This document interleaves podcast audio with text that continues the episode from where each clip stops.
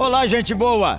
Quem fala aqui é o pastor Jeremias Pereira, da oitava Igreja Presbiteriana de Belo Horizonte. Você que está aí me escutando agora ouvirá uma mensagem sustância da palavra de Deus.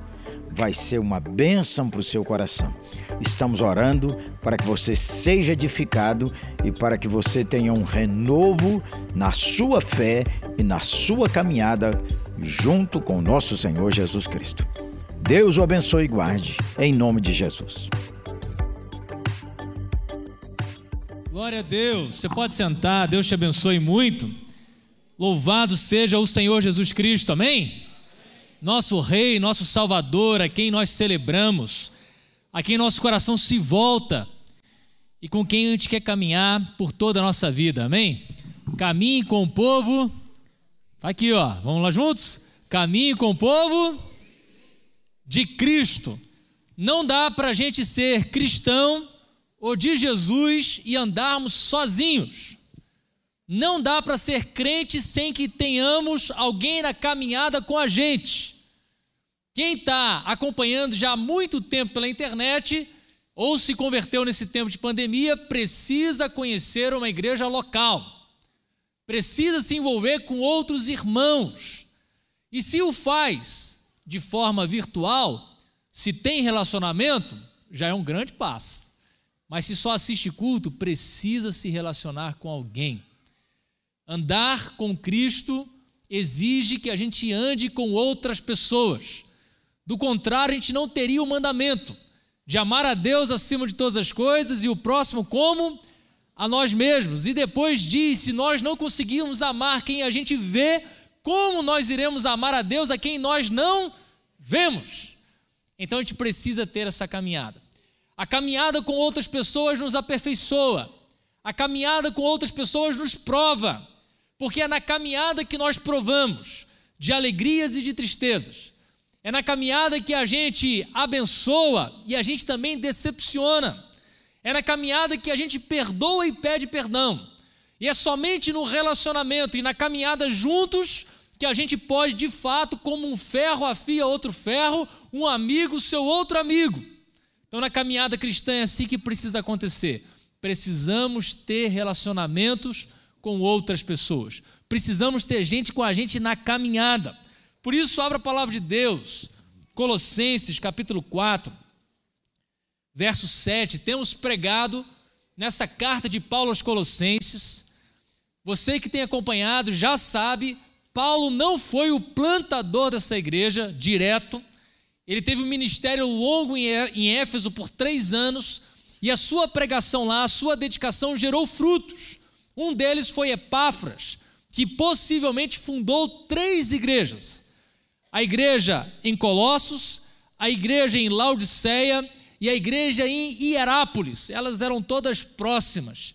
Esse homem começou possivelmente na sua casa, porque era assim que nasciam as igrejas. É possível que, com certeza, ele teve outras casas para poder participar. A de Colossenses possivelmente foi na casa de Filemon que eles se reuniam.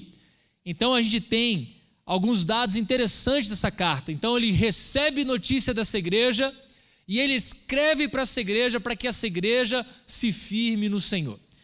E tem várias instruções aqui. Na semana passada falamos sobre perseverar na oração. E agora ele vai fazer um relatório final, uma saudação final, falando de cada um dos irmãos, como é que eles são importantes na caminhada, como que sem eles muitas coisas não seriam possíveis. E a gente vai aplicar isso também ao nosso coração nessa noite. Diz assim, verso 7: Quanto à minha situação, Tíquico, irmão amado e fiel ministro e conservo no Senhor, de tudo vos informará. Eu vou-lhe envio como expresso propósito de vos dar conhecimento da vossa situação, da nossa situação e de alentar o vosso coração. Em sua companhia vos envio Onésimo, o fiel e amado irmão, que é do vosso meio. Eles vos farão saber tudo o que por aqui ocorre. Então, Paulo está preso, eles têm um contato com o apóstolo Paulo, o apóstolo Paulo está enviando eles de volta para que eles tenham informações acerca de Paulo. Naquele tempo, as informações não eram tão rápidas como hoje. Há 12, 15 anos atrás, não, um pouco mais, né? Acho que uns 15, 17 anos atrás, ainda se comunicava-se por cartas. Você tinha um telefone, nem todos tinham um telefone, e usava também muito cartas para poder falar uns com os outros. Ou então você utilizava o cartão no orelhão, e se você fizesse interurbano, ele caía rapidinho, né? E se você, você ligasse para um celular, então.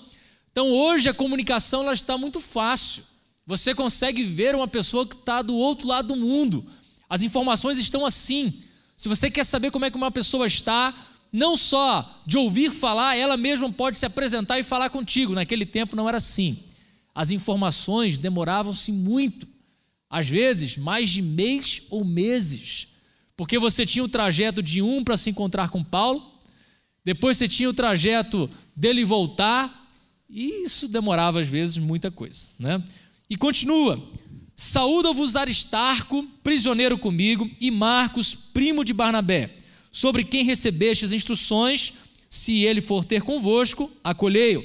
E Jesus, conhecido por justo, os quais são os únicos da circuncisão, ou seja, eles eram judeus, que cooperaram pessoalmente comigo pelo reino de Deus.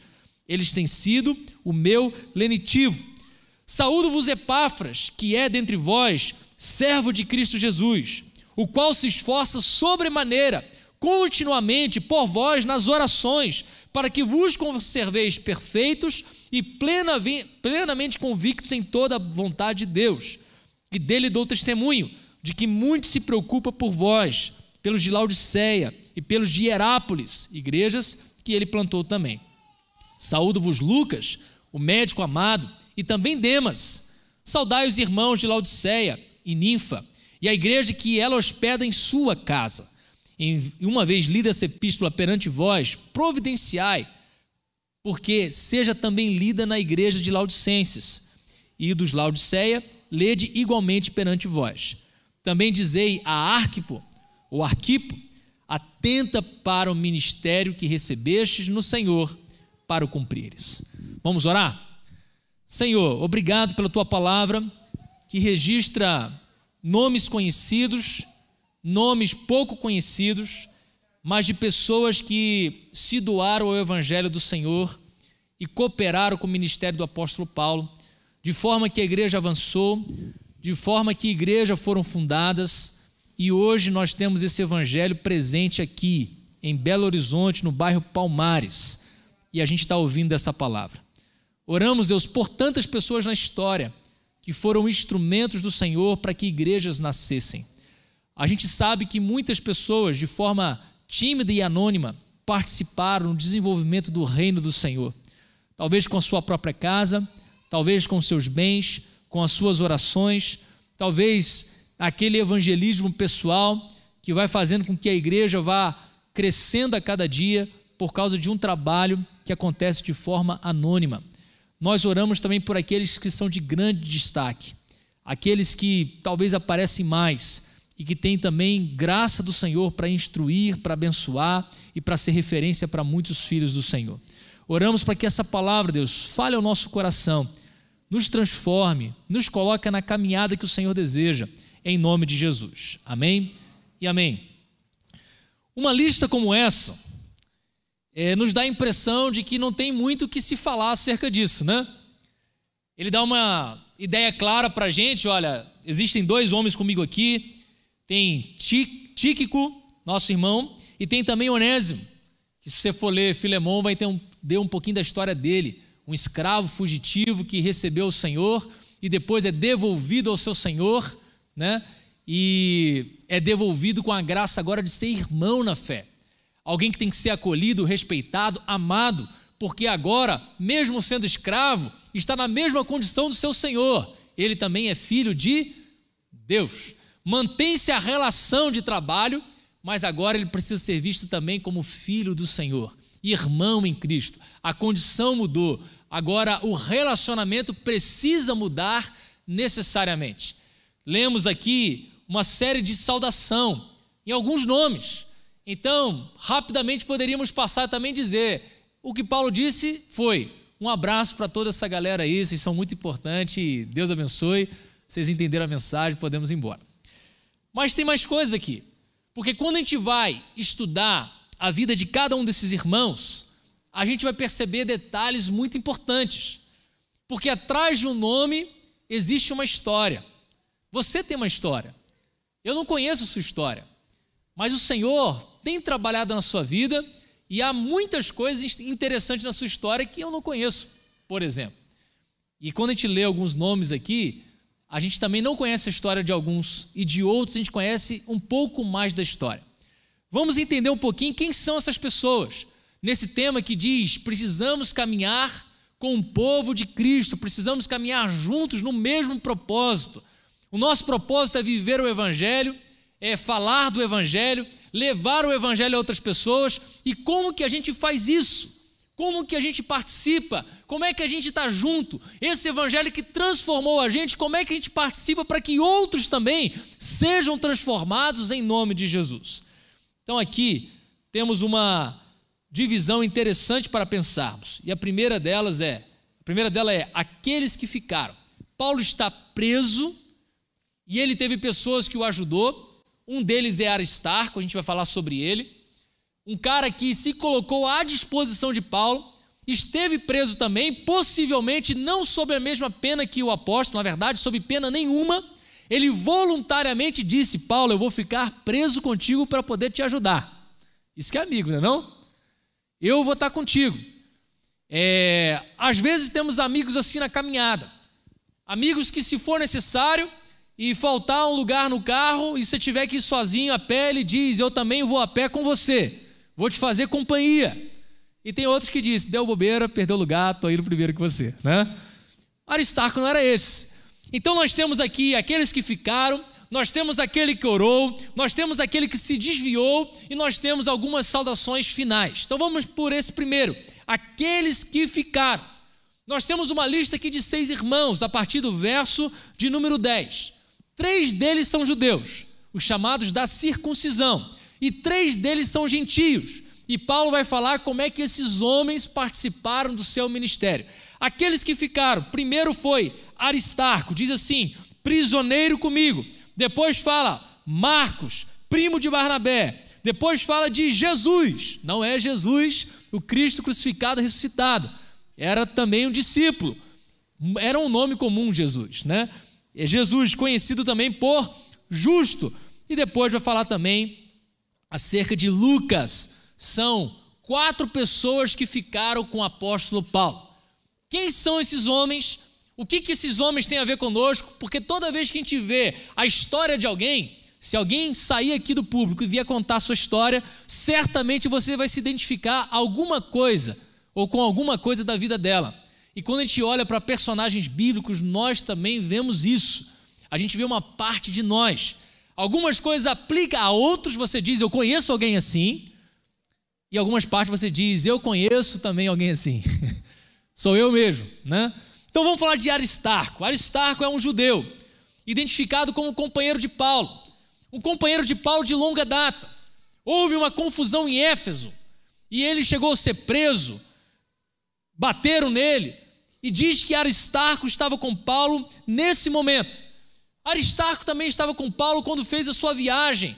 E, fez, e essa, nessa viagem de navio, o barco veio a naufragar. Então teve uma tempestade, passaram pela ilha de Malta, muita coisa é, complicada, muitas lutas, muitas dificuldades. E nos registra que Aristarco também estava com Paulo. Então ele é um companheiro de lutas, é um companheiro de dificuldade. Ele esteve com Paulo arriscando a sua própria vida quando lá em Éfeso, Atos 19, teve um levante contra Paulo. Esse homem permaneceu ao lado de Paulo, mesmo nos, nos momentos mais difíceis, mesmo quando as pessoas vieram contra ele, mesmo quando, por causa do evangelho, as pessoas queriam a pele de Paulo. Aristarco estava do lado dele. E tem amigo que é assim, tá com a gente, para o que der e vier. Se for para apanhar, apanha junto. E se der, bate junto também, né? Então aqui era Aristarco. Aristarco estava junto com Paulo, garrado a Paulo. E passou pelas necessidades com Paulo. Passou pelos escárnios junto com Paulo. E quando Paulo foi preso, e aqui ele está na prisão de Roma, diz que ele voluntariamente disse: Eu vou estar contigo para te ajudar. Paulo teve muitos ajudadores enquanto esteve preso. A condição da prisão naquela época abria algumas possibilidades. Uma delas era até de poder ficar numa própria casa que você alugava e poderia é, ali ficar recluso. Tinha regras. Você podia ter sustento, podia ter gente te ajudando. E no caso, Paulo tinha pessoas com ele que poderia ajudá-lo a escrever suas cartas. Muitas vezes ele ditava para alguém, as pessoas escreviam e ele assinava ao final.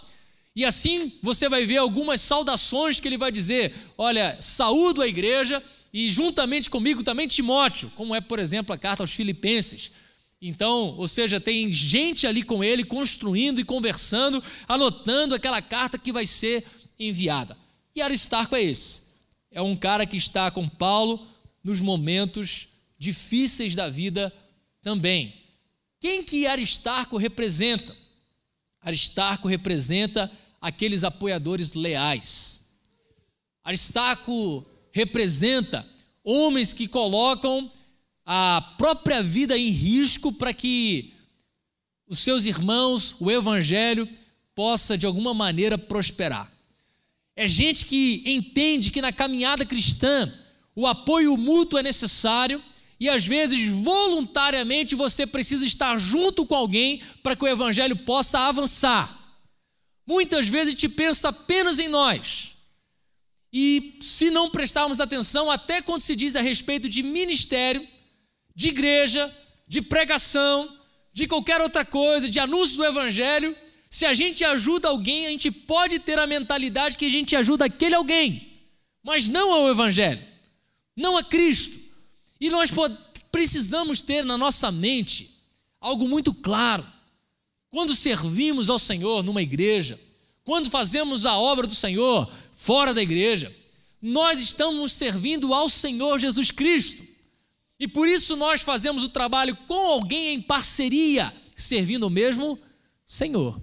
Mas às vezes, para que alguma coisa aconteça, alguém precisa estar hierarquicamente em posições diferentes. Quando a gente sai para evangelizar, nós temos alguém que comanda o grupo. Isso é necessário para que a gente tenha algum tipo de ordem. Sem falar que Deus distribuiu entre nós dons diferentes, porque cada um tem um jeito para uma coisa. Por exemplo, eu posso pintar uma parede, mas não me pede para pintar aquele marco da porta, não, que não dá certo, né? Porque tem que ter paciência, tem que ser detalhista. Mas tem gente que é diferente, gosta justamente de fazer os detalhes, né? Mas tem gente que não tem paciência para fazer os detalhes que vai pintar um pedacinho e pinta o um pedacinho e o que está em volta junto, né? Então, Aristarco é esse que se coloca junto com Paulo. Nós temos um outro nome, e outro nome é João Marcos. João Marcos é primo de Barnabé. Numa das viagens missionárias, e Paulo viajando junto com Barnabé, levaram João Marcos com eles. Chegou em algum momento, a Bíblia não diz o que aconteceu, João Marcos não quis continuar. E ele resolveu desistir daquela viagem, no meio da viagem. E ele voltou. Paulo ficou muito chateado com essa atitude de João Marcos. Depois, numa outra viagem missionária, Barnabé disse assim: Ô Paulo, nessa viagem aí, João Marcos falou que quer ir de novo. E, ou seja, o Barnabé estava favorável. Ele disse assim: vamos levar o menino de novo, novo, vamos ensinar ele. Vai ser bom ele estar com a gente. O que, que Paulo responde para Barnabé? Você sabe, imagina o que, que é, mesmo você conhecer a história? Paulo disse assim: Olha só, ele já falhou uma vez e a gente não vai levar ele de novo. Só que a conversa não ficou num tom amigável. Porque Barnabé achava que tinha que dar uma segunda chance para João Marcos e Paulo achava que não tinha que dar.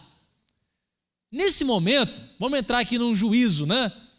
Tanto um quanto o outro tinha sua razão, certo? Um porque estava sendo compassivo, misericordioso e dizendo: vamos dar uma oportunidade, né? E Paulo disse: não, a missão é séria demais para a gente levar uma pessoa que está brincando com as coisas de Deus. Vamos, vamos colocar numa, numa outra ótica aqui. Então Paulo diz: com João Marcos eu não vou. E Barnabé diz: então se você não vai com João Marcos, eu também não vou contigo. Aí o caldo tornou, gente. Aí Paulo vai fazer suas viagens então com Silas, né? E não com Barnabé. Barnabé era um homem de coração amoroso. E não tenha dúvida, se não fosse a vida de Barnabé, talvez João Marcos não seria levantado. O que é bonito dessa história é que no final, João Marcos está aqui, ó, citado por Paulo. E se a gente for ver também em Timóteo, é, Paulo vai pedir a Timóteo para trazer algumas coisas para ele. Paulo está na prisão e diz assim: ó, traz algumas coisas para mim, traz o pergaminho, traz a minha capa porque está chegando o inverno e também mande João Marcos, porque João Marcos vai ser muito útil para mim. Então houve uma reconciliação. Paulo perdoou João Marcos e João Marcos, em algum nível, também perdoou a Paulo. E houve uma reconciliação. Aquele que foi inútil em um tempo, porque Paulo disse não presta, não serve, não tem estabilidade. Agora ele diz: João Marcos me é útil. João Marcos é necessário. Né? Então, quem que João Marcos representa? João Marco repre representa aqueles que falharam. Representa aquele que tentou e não deu certo. Aquele que tentou e não conseguiu. Isso já aconteceu alguma vez na sua vida? Muitas, né? Comigo, muitas. Quando a gente tenta alguma coisa e dá errado, a gente tem duas decisões a tomar. A primeira é desistir. Você já deve ter desistido de alguma coisa da sua vida. Eu já desisti de várias, né? Uma desistir. Talvez porque você chegue à conclusão certa, não, talvez nem sempre errada, tá? Às vezes a conclusão é certa. Não nasci para isso. Não é o que eu tenho que fazer. Então, esse erro aí já me mostrou que não é para continuar, certo? Mas uma outra opção que você tem é rever quais foram os pontos que te fez desistir, quais foram os pontos que te fez errar, se levantar pedir ajuda, trabalhar e as coisas acontecerem de forma correta. É isso que aconteceu com João Marcos. No ministério ou na vida cristã, a gente erra muitas vezes também. Você já teve algum pecado que você disse assim: não caio nunca mais? E caiu? Nunca mais vou gritar. Aí gritou, né? Nunca mais vou fazer tal coisa. E fez. Nunca mais, nunca mais. Isso traz para a gente um sentimento muito ruim. Porque nós temos consciência daquilo que é certo, a gente sabe o que fazer, só que existe um delay entre aquilo que eu sei que eu tenho que fazer e aquilo que eu consigo fazer. Às vezes nos arrependemos rapidamente, ou seja, você faz o que é mal e você automaticamente se arrepende, só que não dá para voltar atrás. Aí você precisa de um tempo para poder processar aquilo na sua cabeça, em que você errou, pede perdão, quer mudar, não quer repetir e assim por diante. Mas também tem vezes que o nosso coração é duro, que ele demora a reconhecer que errou. Ou às vezes a gente é pirracento. Você já foi pirracento algum dia? Em que você sabia que estava errado, mas você não dava o braço a torcer. Até que chegou um momento que não teve jeito. João Marcos representa gente que talvez se colocou para fazer alguma coisa para Deus e não conseguiu. Gente que tentou é, um casamento e deu errado. Gente que começou a namorar, deu errado. Gente que fez uma prova para um concurso e não passou. E chega à conclusão rápido demais, talvez. Não tem jeito para mim, não nasci para isso, não é por aí, desisto, sou burro mesmo, se levantar a mão, não. Talvez você já pensou isso sobre você. Sou burro, não tenho condições, sou feio, não tenho habilidades. Não desista. É possível se levantar, se reerguer, e Deus pode, sim, te usar poderosamente. Uma coisa que sempre me animou no Evangelho, sempre, e na palavra de Deus, é que quando você vai ver Deus escolhendo alguém, levantando alguém para a obra dele, você vai perceber que a maioria, se não todos, tem o sentimento de que eles não são capazes. O grande cara da Bíblia, Moisés, ele é chamado por Deus E Moisés dá pelo menos cinco desculpas para Deus, para dizer: Deus, você está escolhendo a pessoa errada. Um dos maiores da Bíblia, Moisés. Você está escolhendo a pessoa errada. E Deus diz: não estou, não. Aí dá uma desculpa, dá outra desculpa, dá outra desculpa. A última desculpa ele diz: eu não sei falar. Ele diz: tudo bem, eu vou te dar um, eu vou te dar um porta-voz. Seu irmão fala muito bem. Ele vai falar no seu lugar. Então Deus, Ele nos capacita. Não existe nada que Deus coloque na sua mão que Ele não te dê também condições para poder realizar. Você já teve que lidar com alguma situação muito difícil e Deus te deu uma luz? Deus te deu uma direção? Deus te ajudou? Nem você acreditou que ia conseguir? Quem já se formou, teve que fazer um TCC, achou que não ia conseguir fazer aquele negócio? E no final você até falou assim: rapaz, não é que ficou bom? O cara que escreveu isso aqui é meio inteligente, cara. Não é assim? Tem alguém que casou que achou que nunca ia casar? Não tem nem coragem de levantar a mão, né? Casou. Casou. A gente tem essas coisas na vida. Mas os erros também podem causar uma coisa na gente pode nos travar de tal forma que a gente cria um trauma. E trauma é muito ruim.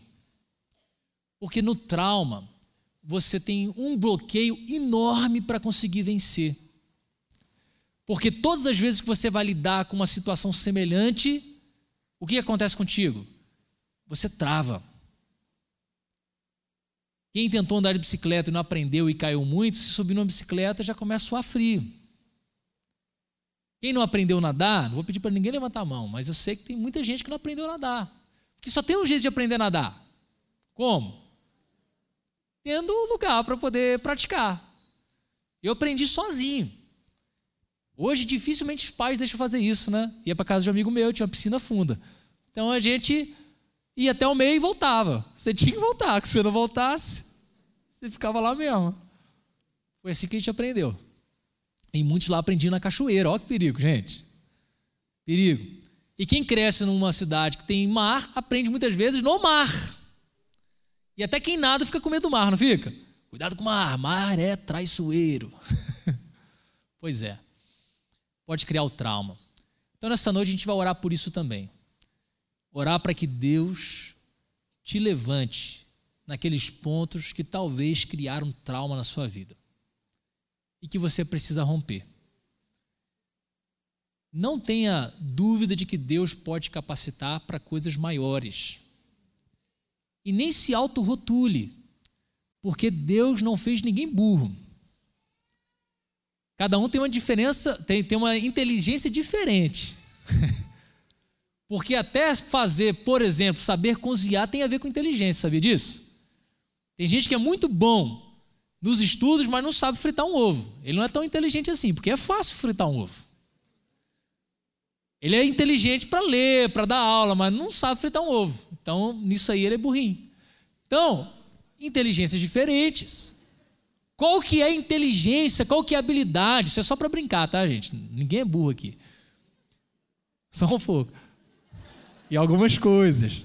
E algumas coisas. Mas tem inteligências diferentes. Eu tenho certeza que você tem habilidades muito preciosas, porque Deus diz que nós fomos feitos à sua imagem e semelhança. Se você é parecido com Deus, você pode se diminuir? De jeito nenhum. Vamos orar por isso então? Se você tem algum ponto que você gostaria de ver destravar na sua vida, por exemplo, eu vou chegar no ponto que da oração. Eu pedi muito a Deus hoje, aqui no culto, para que Deus me levasse num outro nível de oração. Pode ser uma questão espiritual. Quer ver uma? Você já tentou ler a Bíblia várias vezes e não conseguiu. Você já cansou de ler Gênesis, porque você fala assim, esse ano eu vou ler, aí você começa a ler Gênesis. Aí não conseguiu. Aí tu volta no outro ano e fala assim, eu vou ler de novo a Bíblia. Você, quer dizer, vou ler a Bíblia esse ano. Aí você vai em Gênesis de novo. Vai em Gênesis. Eu fiz isso, gente. Quando me converti, ia Gênesis, depois ia Êxodo, aí Levítico garrafa. Até uma vez que eu falei assim, ó, Gênesis e Êxodo eu já sei, agora já vou a partir de Levítico. Aí eu destravei, né? Vamos orar então? Se você tem alguma coisa, eu convido você a ficar em pé e colocar isso diante de Deus, tá? Você tem assim uma coisa já clara na sua cabeça. Deus, eu queria dar uma destravada nisso daqui. Então, João Marcos representa esse, porque João Marcos depois se tornou um grande pastor. Então, Deus tem coisa para fazer na sua vida. Senhor, abençoe Deus. O Senhor conhece o coração de cada pessoa, sabe da necessidade que cada um tem. E eu oro, Deus, para que em nome de Jesus o Senhor possa abençoá-los, para que eles possam destravar em alguma coisa que os parou. Como o Senhor fez com João Marcos, nos eleva, Deus, em pontos necessários da nossa vida. Deus, faça renascer o brilho, a inteligência, a criatividade que o Senhor deu a cada um, que muitas vezes fica represado, tem uma sombra. Joga a luz, Deus. E cada um aqui possa sair leve perdoando seus erros, suas falhas. Não adianta ficar carregando nenhum tipo de remorso. Mas a partir de agora, pode traçar novos objetivos com clareza daquilo que o Senhor deseja fazer na vida deles. Senhora, em nome de Jesus. Amém e amém. Você pode sentar. Obrigado, Aldo. Pode continuar aí, mas a mensagem está no meio ainda, tá? Depois nós temos Jesus, o justo. A gente vai fazendo oração, vai ser bom. Fica aí que você vai fazendo um, fundo bacana para a gente. Jesus o justo representa aqueles que pouco aparecem.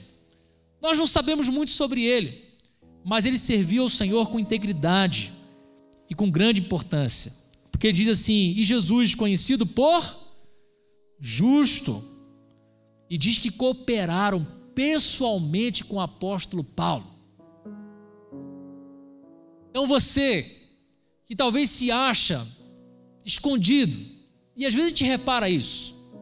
A gente vê gente que está sempre comprometida, não falta. Eu vejo isso com alguns adolescentes nos cultos. Está sempre lá, quase que todo apelo, o garoto está lá recebendo apelo. Eu tenho certeza que esses que estão na minha mente estão crescendo espiritualmente. Eu tenho certeza que eles são esses que estão meio apagados, no sentido de não aparecerem, mas que estão frutificando muito na vida pessoal com Deus. Então, talvez Deus te dê um ministério que não vai aparecer mas que ele é essencial para a igreja. Um deles é a oração. Precisamos de pessoas que se dedicam de todo o coração na oração. A história diz que Spurgeon, um grande pregador, enquanto ele pregava, havia uma sala cheia de pessoas orando por ele, enquanto ele pregava. Quem eram essas pessoas? A gente não sabe. Mas tinha gente lá que estava pregando junto com Spurgeon, e a gente nem sabe.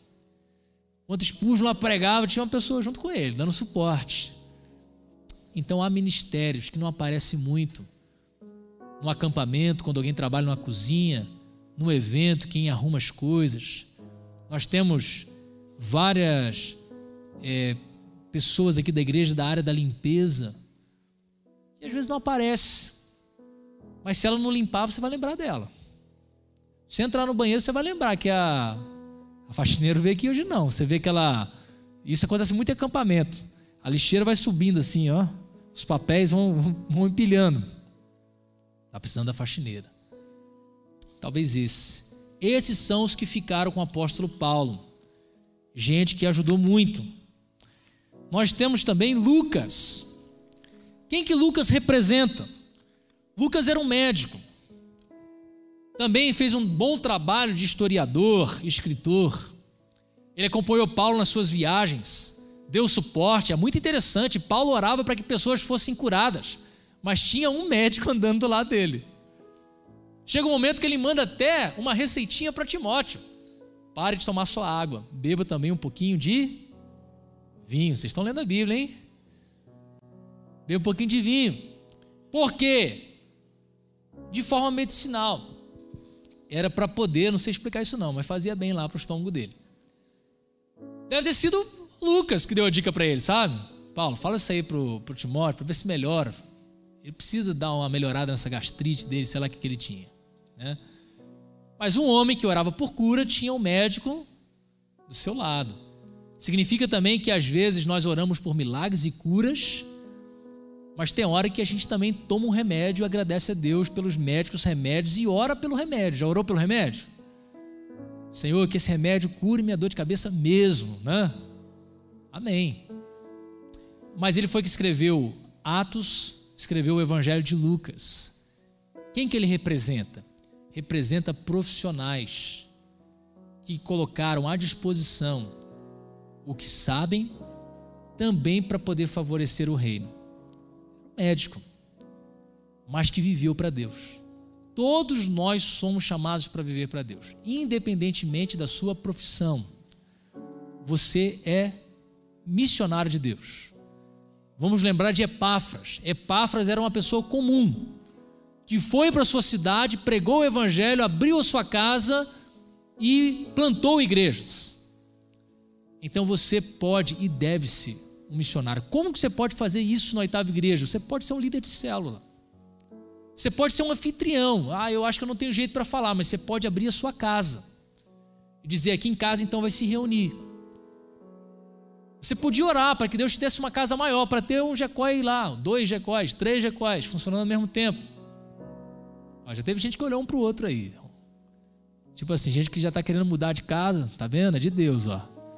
É igual quando eu queria trocar de carro, sempre um carro bonito se parecia minha frente, você, é de Deus, eu tô achando que é esse aí que é para ter, né? Você pode colocar a sua profissão, você pode colocar o seu tempo.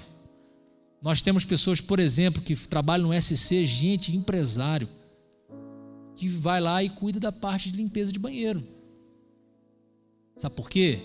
No reino de Deus, a gente é igual.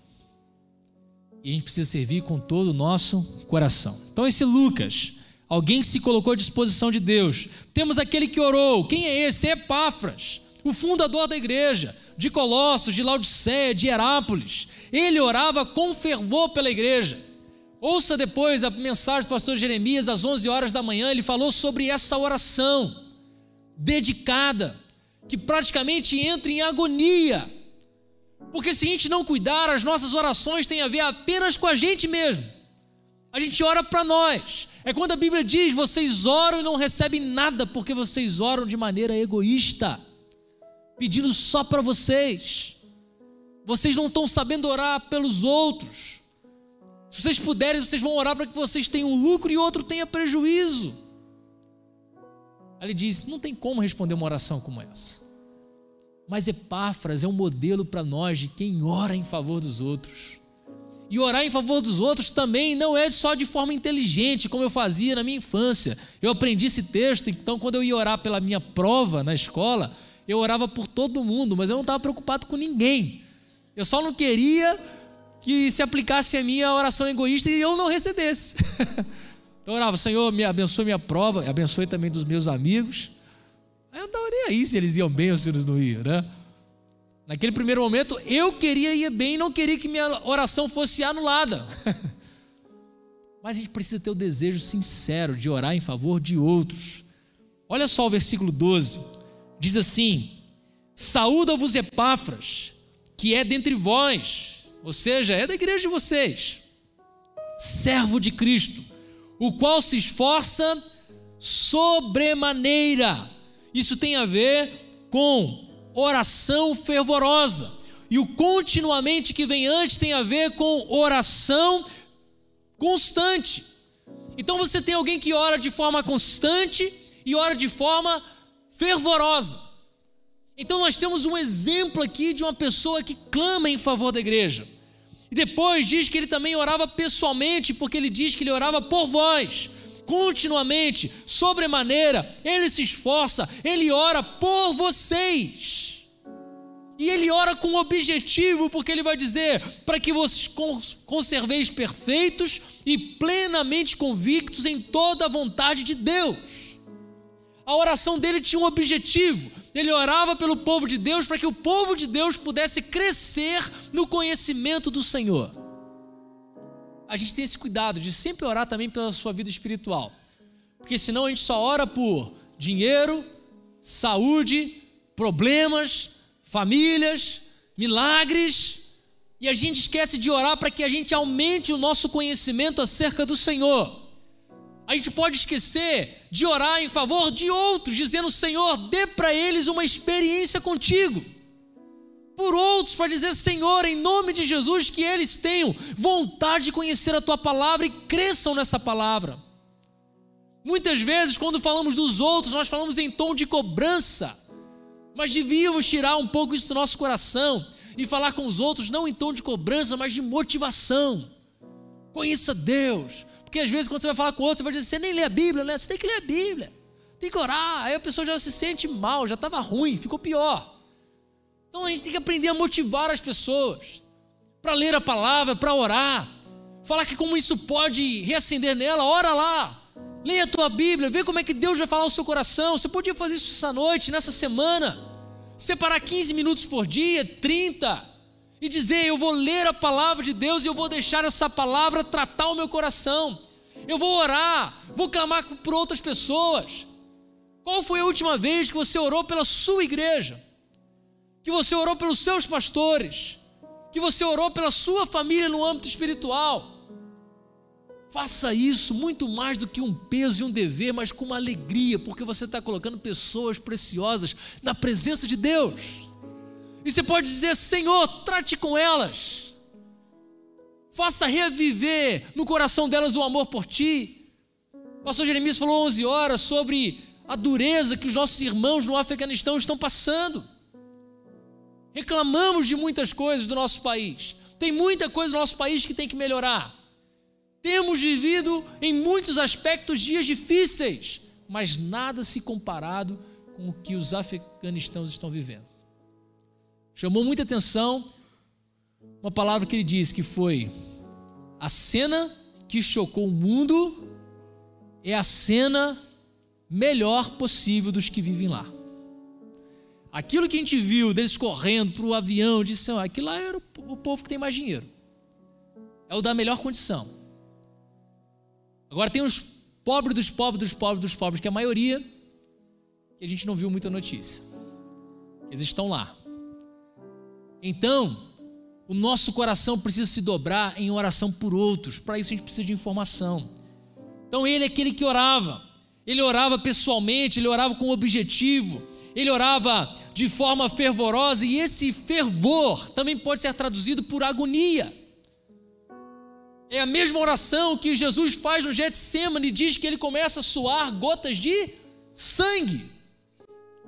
É um, é um nível tão intenso que parece que você é mergulhado nesse temor e nessa presença de Deus e nessa aflição em relação aos outros.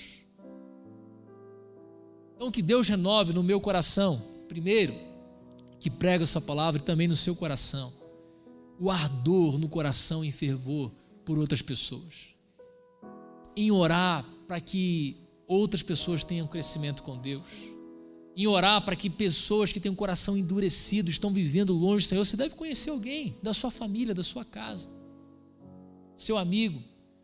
Pois é, Deus pode quebrar esse coração.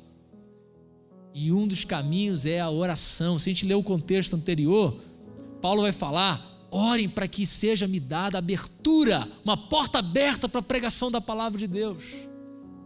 E Deus também precisa abrir corações. Corações ele orava sacrificialmente. Verso 13 diz: E dele dou testemunho. Lembra-se que Epáfra ficou do lado de Paulo. E ele viu isso em Epáfra, um homem dedicado à oração. Não é que os outros não oravam. Pô, será que era só Epáfra que orava, Aristarco não orava? Não é isso. Ele tinha uma busca diferente na oração. Tem gente que é assim. Tem gente que ora diferente. E quem ora diferente, geralmente os que não oram, critica. Talvez é como Ana, que estava na presença de Deus chorando, e o homem de Deus, que devia olhar para aquela mulher e dizer: Que oração fervorosa. O que, que ele pensa dela? Já está bêbado uma hora dessa. É, já está bêbado. E ela diz: Não, é a angústia da alma, é o coração que está apertado. Você já reparou que a gente ora de verdade é quando a gente está no sufoco? Você já passou no sufoco? Você até chorou na oração? desespero. Não está errado, não. Quando você estiver desesperado, você tem que buscar o Senhor mesmo. Está nada errado. está desesperado, busca Deus, mas ali você tem um calibre de como que você precisa ligar a sua alma ao Senhor. Depois nós temos o que se desviou. É muito triste a gente ter na nossa caminhada cristã pessoas que se desviam da fé. É muito triste pessoas que caem e não se levantam. É muito triste pessoas que já estiveram conosco e não estão mais. Aqui a gente falou de João Marcos, que desistiu, mas depois foi restabelecido. Ali vai falar sobre Demas. Demas é citado três vezes na carta de Paulo. A primeira vez foi em Filemão 24. Sabe que ele fala de Demas, junto com três homens? Uma palavra. Ele é meu cooperador. Uma palavra. Nesse texto, Demas simplesmente é citado. Então temos a citação aqui do verso 14: Saúdo-vos, Lucas, o médico amado, e também Demas. O que, que Demas faz? Então, saúda. Mas não falou nada de Demas. A próxima vez que ele vai falar de Demas está em 2 Timóteo 4,10. Porque Demas, tendo amado o presente século, me abandonou. Na caminhada cristã, isso é uma realidade. Há um número de pessoas que servem, que buscam e que por algum motivo abandonam. A esses nos cabe oração, graça, misericórdia, palavra oportuna. Alguns retornarão, outros nunca retornarão. Mas aqui uma palavra para você. Não seja você o Demas. Não seja você o Demas.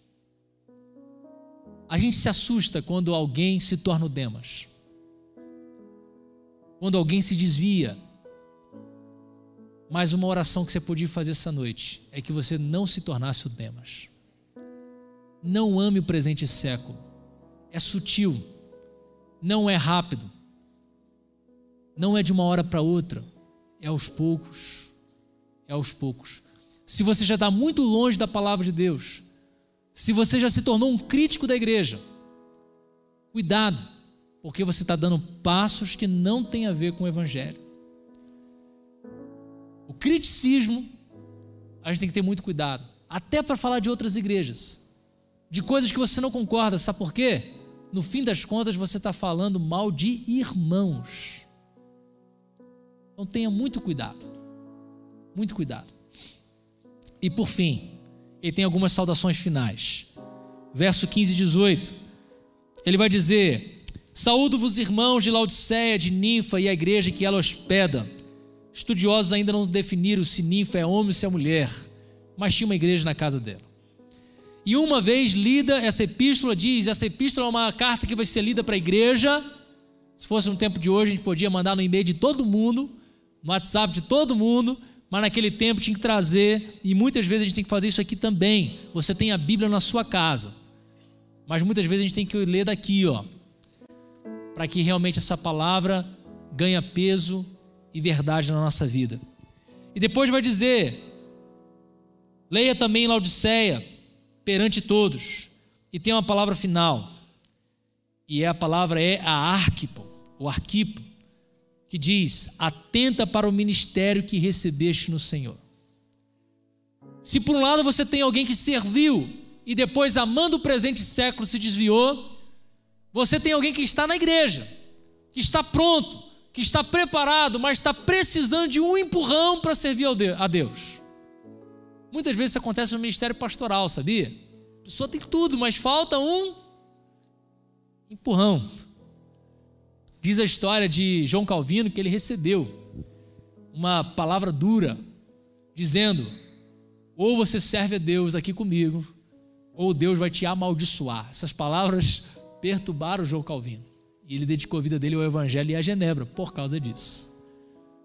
Então, às vezes, a gente precisa de um empurrão. E eu pergunto: qual foi o ministério?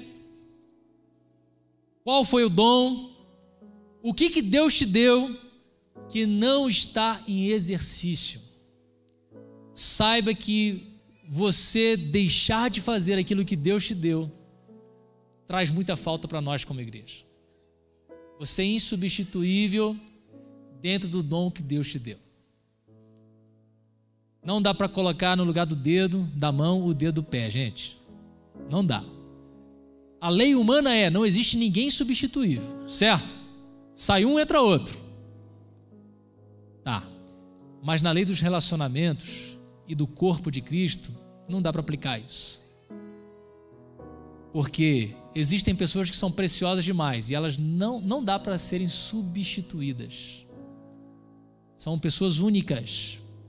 Saiba, você tem uma importância enorme no reino de Deus. E ó, cuide em realizar o ministério que o Senhor te deu. O que, que Deus te deu? Se coloca à disposição. Sabe por quê? Todo mundo que serve, no final, ganha mais. Todo mundo que ajuda, no final, é quem é ajudado. Ajude alguém e você vai perceber que quem foi ajudado foi você. Seu coração se abriu mais, chegou mais perto de Deus. Saia para evangelizar e você vai ver que quem vai ser abençoado vai ser você. Com alegria de poder participar do crescimento do reino de Deus. Abra sua casa, gaste tempo, gaste dinheiro para receber pessoas e você vai ver que a sua casa vai ser abençoada. Abra o seu coração para ser fiel a Deus nos seus dízimos e nas suas ofertas. E você vai ver, a bênção vai chegar até você. Ajude pessoas. E no final, quem vai ser ajudado vai ser você. Então, eu quero orar para que Deus também te empurre nos ministérios que Ele te deu. O que, que Deus te deu que você não está fazendo? Não quero, mais uma vez, tratar com peso a gente tem uma inclinação muito forte na nossa cultura para tratar com peso. E até o que a gente não pesa é recebido como peso. Eu quero que você seja estimulado a perceber que Deus te deu um privilégio de servir no corpo de Cristo. Você já pensou assim, mas existem muitas pessoas mais capacitadas do que eu. Já pensou? Quem já pensou isso? Pois é. Só que Deus chamou quem? Você, pô. Você. Então, Deus vai usar você. Deus vai usar você. Deus vai te capacitar. Não seja bloqueado com esse pensamento. Às vezes, pessoas de destaque nos ofusca. Mas talvez, se você compartilhar aquilo que está no seu coração, vai abençoar de, uma maneira poderosa aquele que vai te ouvir. Às vezes, os testemunhos mais simples são mais poderosos do que grandes pregações. Talvez você dizer o que Deus fez na sua vida vai fazer com que outras pessoas desejem a presença de Deus mais do que tudo. Então, se Deus te deu uma responsabilidade, se Deus te deu um dom, exerça. E não entra na comparação. Porque no exercício do seu dom tem um aspecto único que é operado por meio da sua vida. E Deus vai te usar. Amém? Vamos ficar em pé queria orar por você. Uma das orações é: Senhor, livra-me de desviar do teu evangelho. Isso é a oração que o salmista dizia, fazia a Deus. Não deixe, Senhor, meu pé escorregar nem para a direita e nem para a esquerda. Faça-me andar, Deus, na retidão. Peça para o Senhor guardar você. Peça para Deus abençoar os seus passos. Deus vai te abençoar. E se você que hoje está com peso no coração, porque cometeu algum pecado, alguma falta, em nome de Jesus, Ele te perdoa, Ele te dá uma nova chance, Ele vai trabalhar na sua vida. Tudo o que Ele precisa é um coração quebrantado, arrependido e disposto a ser corrigido e abençoado pelo Senhor. É assim que você tem que agir. E outra oração é para que Deus te coloque para fazer aquilo que te deu. O que Deus te deu, coloque para fazer. Feche os olhos. Senhor,